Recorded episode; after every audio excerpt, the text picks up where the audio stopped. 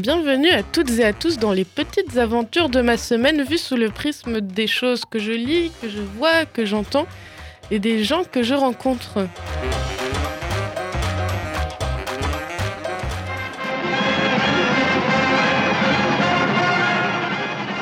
Nous sommes ici dimanche, grosse journée rhume, on va pas se mentir, journée également extrêmement pluvieuse, accompagnée de boissons chaudes et bien évidemment de films sous la couette, cela va de soi. Et j'ai donc pu découvrir le film plus ou moins connu, Some Like It Hot, de mon plus bel accent anglais, réalisé par Billy Wilder et où l'on retrouve Marilyn Monroe. Comédie sous toile de fond de mafioso, mais aussi d'infiltration de deux mecs recherchés par des gangsters dans un girl band.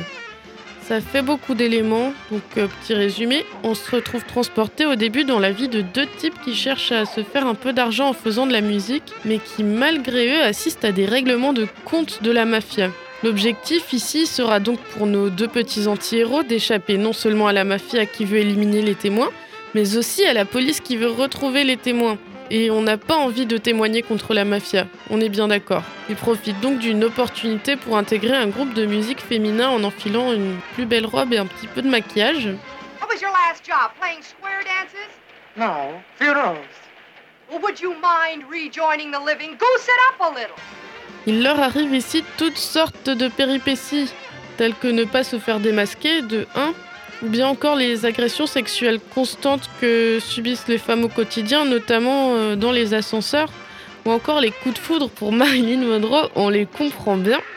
Marilyn que l'on retrouve dans un jeu d'actrice absolument sublime, avec des super chouettes moments un peu brasserie old school de spectacle au ukulélé. Running wild, lost control.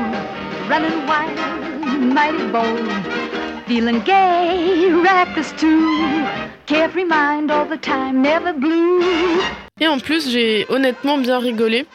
Bon, le contexte d'époque fait que certains aspects du film m'ont un peu dérangé par moments, comme par exemple l'hypersexualisation de Marilyn Monroe. No pastry, no butter, and no sugar. Tore again. Mais en se remettant un peu dans le contexte, ça devient regardable. Et je reconnais cependant que le film aborde pour l'époque des sujets euh, justement encore assez tabous, tels qu'une homosexualité relativement banalisée, I can never have children. We can adopt some. But you don't understand, Osgood. Uh, I'm a man. Well, nobody's perfect.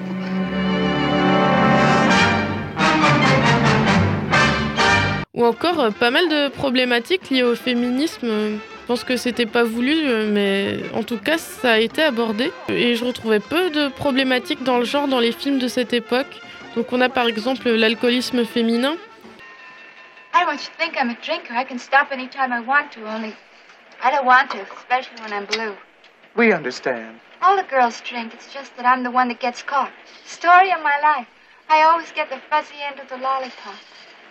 Ou encore euh, les amitiés entre femmes tout simplement, ou encore la dénonciation des agressions sexuelles. En bref, on peut dire que c'était une bonne comédie du dimanche qui fait plaisir, mais clairement pas un film à voir dans l'absolu.